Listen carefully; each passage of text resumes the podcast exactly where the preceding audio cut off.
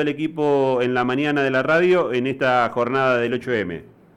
Hola, ¿qué tal? Fabián, Natalí, Laura y a todos los que componen el equipo. Muchas gracias por llamarme. Bueno, contanos un poquito porque sabemos que la universidad también, este, como lo hace todos los años, por otra parte, este, también eh, eh, se ha preparado de manera particular para este día 8 de marzo y también actividades que se van a prolongar durante toda la semana.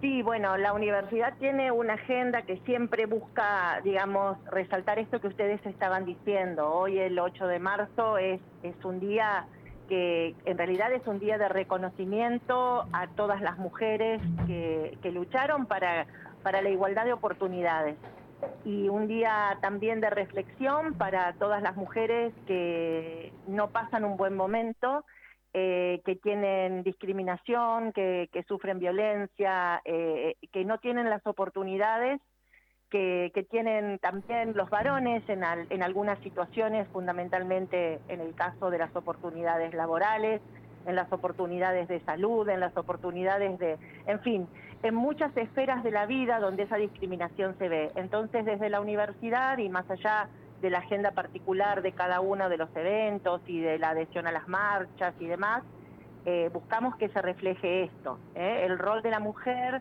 un rol que, cada vez es más protagónico, pero que falta mucho todavía y que entonces este, tiene que seguir esa lucha. Por lo tanto, cuando uno llega a un lugar como el que yo estoy, de vicerrectora, que es un lugar de decisión, un lugar de visible, digamos, tiene además la responsabilidad de poner en, visión de todos los demás y en, el, en, la esfera pública esa discriminación que aún hoy se sufre, ¿no? Hemos ido avanzando mucho, pero cuando uno mira números, cuando uno mira cifras, eh, todavía se puede ver que hay una desigualdad muy importante y, que eso es con lo que nosotros tenemos que, eh, digamos, reforzar y luchar todos los días y por eso seguimos luchando y poniendo de manifiesto los 8 de marzo esa, esa situación. Larisa, Natalie Bedini la saluda, buen día. Hola Natalie, ¿cómo te va? Buenos días. Nosotros estamos hablando recién fuera de aire un poco esto de que cuando las mujeres, eh, incluso a usted le debe pasar, ocupando este rol de importantísima responsabilidad, eh, que cuando a esos roles los ocupan mujeres parece que el esfuerzo debiera ser el doble, el triple, el cuádruple, el quíntuple, que si a ese espacio lo ocupara un varón. ¿Usted siente esto? ¿Cómo lo, cómo lo fue canalizando a lo largo de su trayectoria? Sí, yo lo, es decir, en realidad lo sentí así, lo vi así y, y bueno, creo que hoy en algunas a ver, Larisa, ¿nos escuchás? Ahí la perdimos. A, vamos a tratar de, recuperarla, la vicerrectora de la Universidad Nacional del Litoral. Em, yo le iba a preguntar porque este, mm, eh, uno ve eh, a la hora de repasar las autoridades de las distintas facultades y muchas de las eh, tareas de investigación que lleva adelante llevan adelante las facultades de la Universidad Nacional del Litoral, hay mucha presencia femenina. Eh, ahí, ahí la recuperamos a, Larisa. Eh, Estábamos hablando acerca de la mayor cantidad de esfuerzo que hacen las mujeres en los mismos roles de responsabilidad que varones.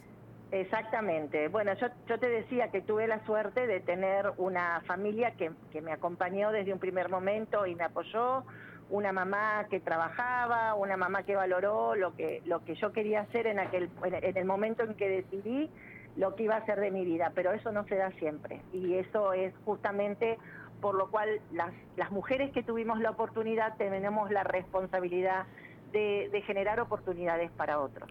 Larisa, te decía, sí, sí, con respecto a esto de que si se le exige mucho más, cuando yo decidí eh, dedicarme a la universidad, porque fue una decisión, yo estudié medicina, hice una especialidad después, una especialidad del ámbito clínico, eh, cuando después empecé, ya venía trabajando en la Universidad Nacional de Rosario, porque la Facultad de Medicina todavía no existía aquí, decidí dedicarme a la vida académica, decidí dedicarme, pero dije, bueno, me dedico a esto, pero lo tengo que hacer bien. Y ahí también tuve la suerte de tener incluso muchos eh, jefes varones, porque, eran, porque son mucho más frecuentes, que también apoyaron esas decisiones académicas que yo iba tomando y me fueron acompañando. entonces también a ellos les agradezco las oportunidades que me dieron porque en, esa situación yo no sentí la discriminación, pero sí lo veo en otras esferas.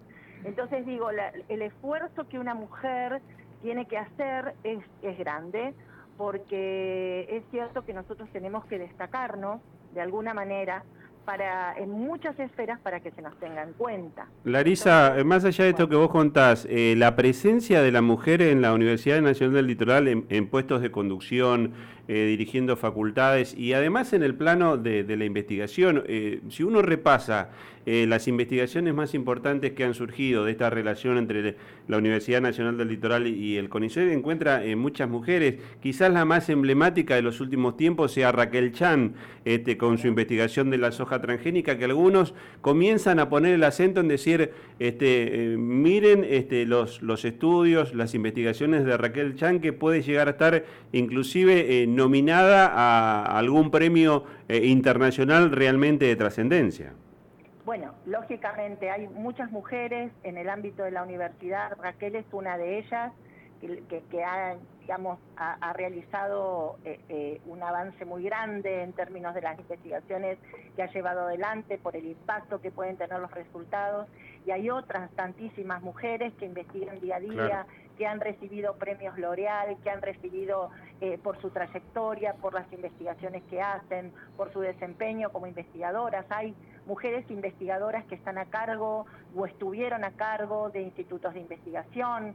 Es decir, la mujer en la Universidad del Litoral ha ido ganando mucha presencia. Hoy, como vos decías, hay cinco decanas mujeres y cinco decanos varones en la Universidad Nacional del Litoral y esos cargos son cargos electos, o sea, son cargos que se eligen, con lo cual está muy bueno además que, se pueda pensar, como en el caso mío como vicerrectora, acompañando al rector Enrique Mamarela, que, que nos hayan elegido porque entonces uno siente que, el cuerpo en general, todos los, estamentos de la universidad eh, acompañan la mayor presencia de la mujer y, reconocen eh, las trayectorias y apuestan a las mujeres también para puestos de conducción. Eh, Larisa, agradecerte como siempre la gentileza. Sabemos que, la agenda en esta mañana también este, te va a tener atendiendo las cuestiones propias de, la universidad y, muchos medios que se van a estar contactando con vos. Agradecerte como siempre y estamos este, en permanente contacto. Un abrazo para ustedes y a disposición para cuando necesiten.